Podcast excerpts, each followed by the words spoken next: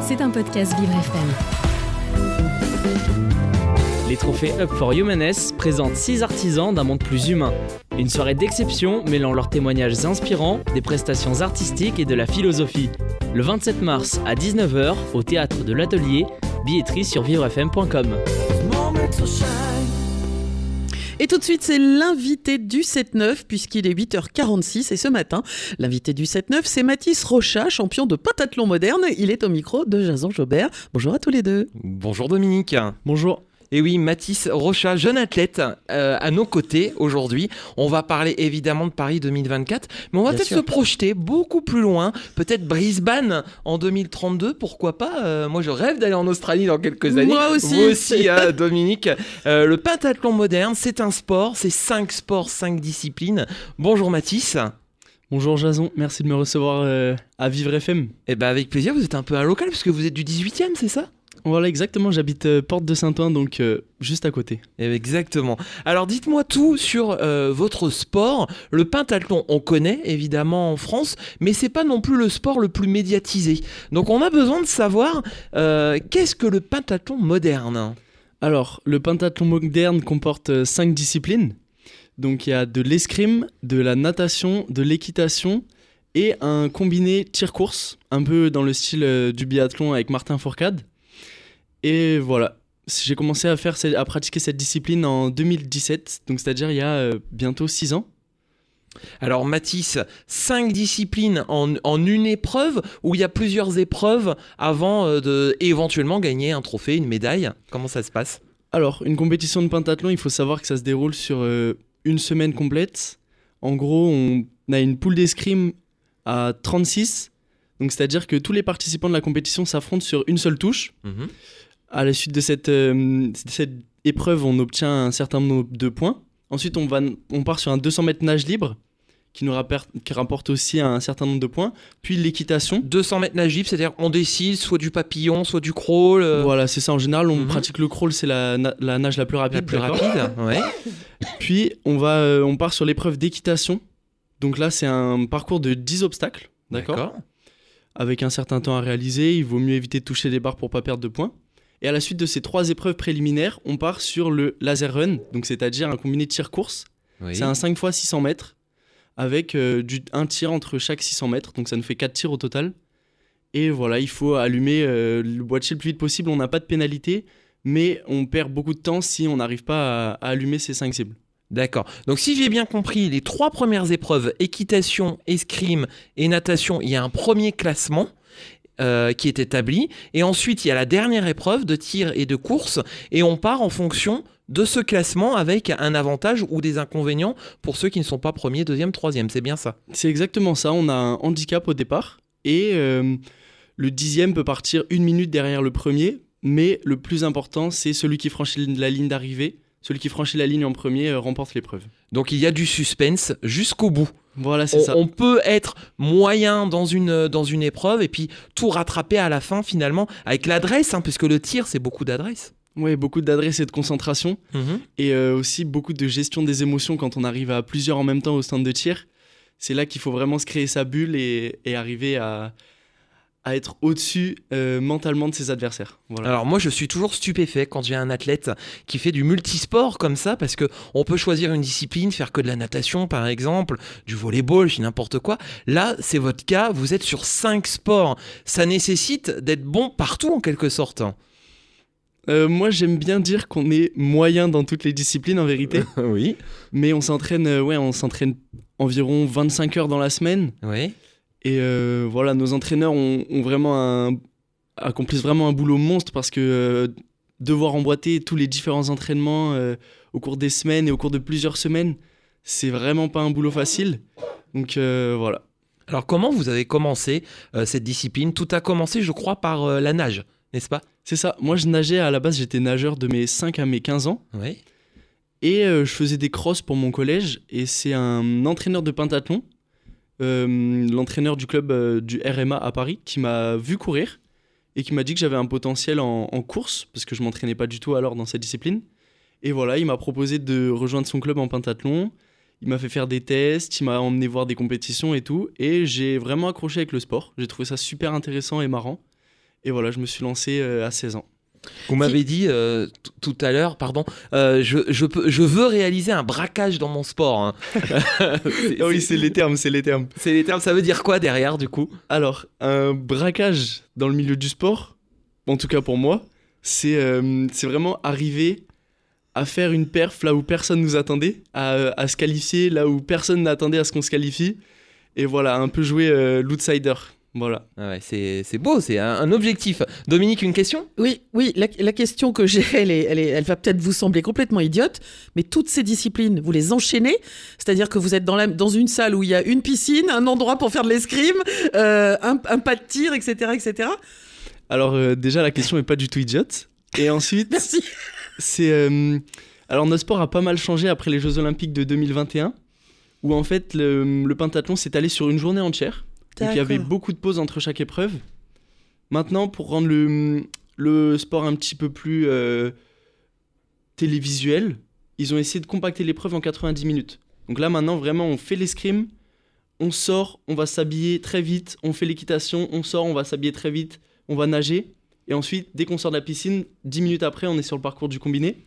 Donc ça fait que, euh, ouais, il faut une certaine infrastructure, puisqu'il faut ça, toutes les, toutes les infrastructures soient proches les unes des autres. c'est ça.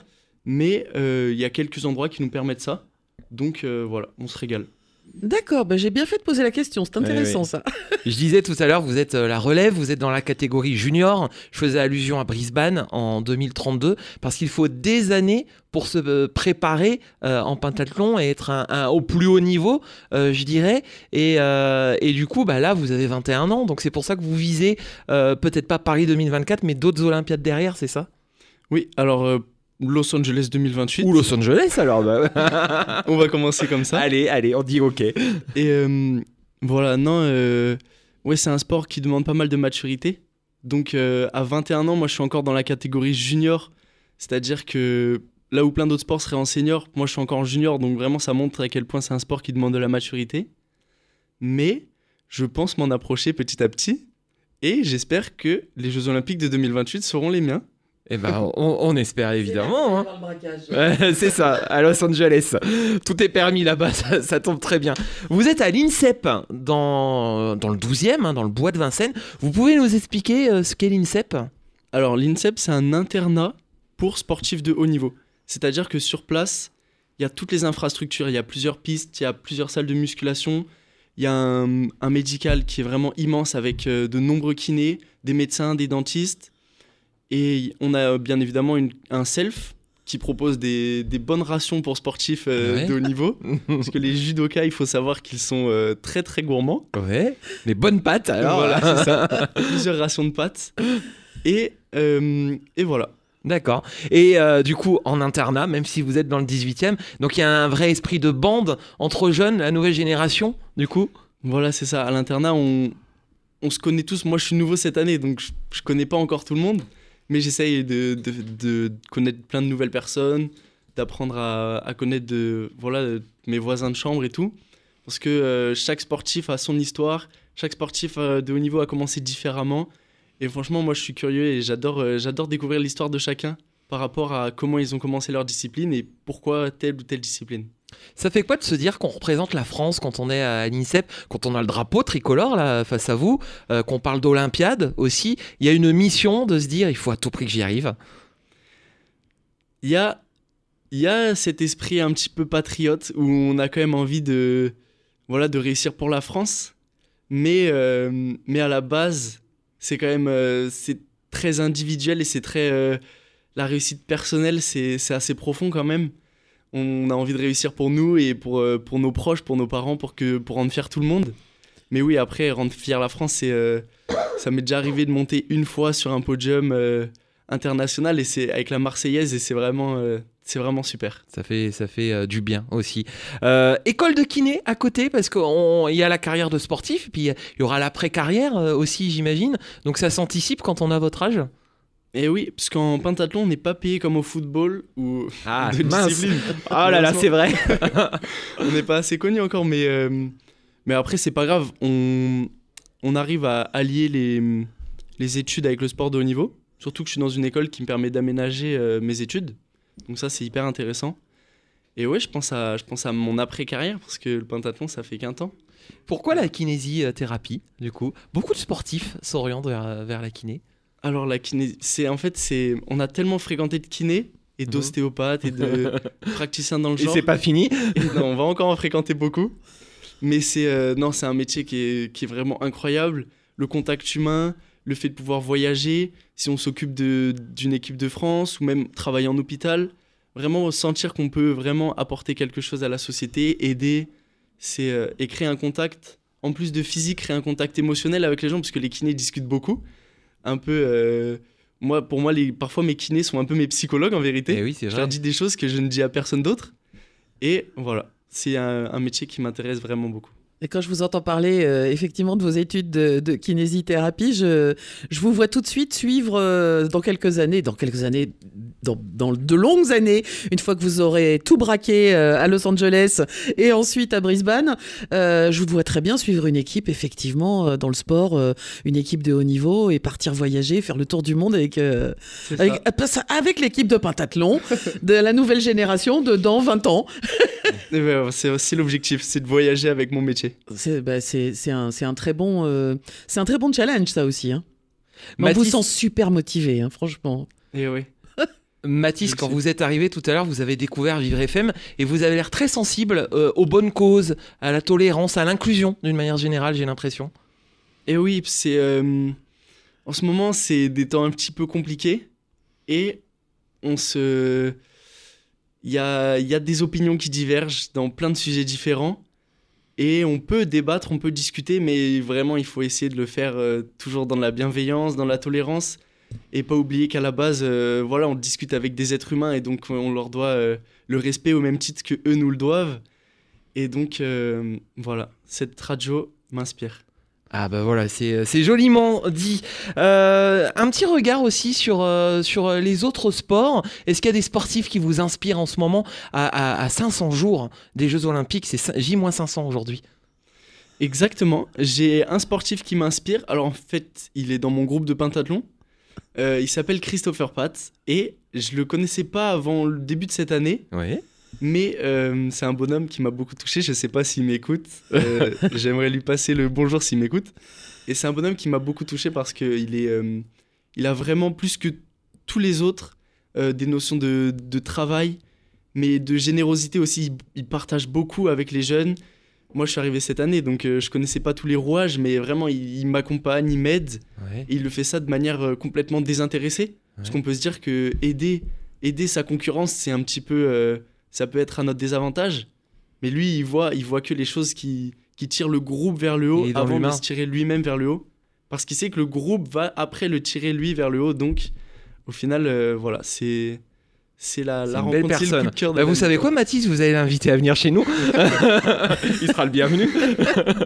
Et ben merci Mathis, on a fait connaissance avec vous, on va vous suivre. On peut vous encourager également sur les réseaux sociaux, sur LinkedIn, Instagram, n'est-ce pas? Voilà, exactement. On vous retrouve comment? Alors, vous pouvez euh, m'ajouter sur Instagram, vous pouvez m'acheter sur m'ajouter sur LinkedIn. Voilà, je m'appelle Mathis Rocha, tout simplement. Et voilà, et on va vous suivre euh, durant ces euh, différentes années et les compétitions qu'il y aura avant Los Angeles 2028. on a encore le temps. On sera là pour Los Angeles, n'est-ce pas Dominique? Euh, vous peut-être, moi c'est pas sûr. Allez, encore un effort, Dominique. Allez, allez. Mais vous inquiétez pas, Mathis, ça m'empêchera pas de vous suivre quand même, malgré tout. Merci Mathis. Avec plaisir. C'était un podcast Vivre FM. Si vous avez apprécié ce programme, n'hésitez pas à vous abonner.